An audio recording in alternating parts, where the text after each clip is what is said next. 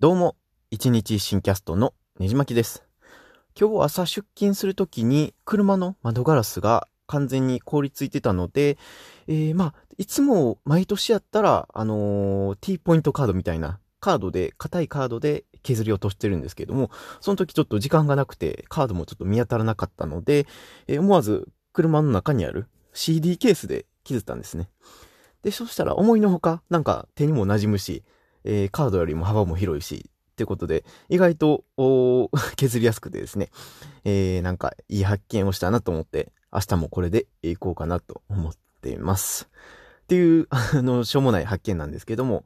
お今日の日記でした。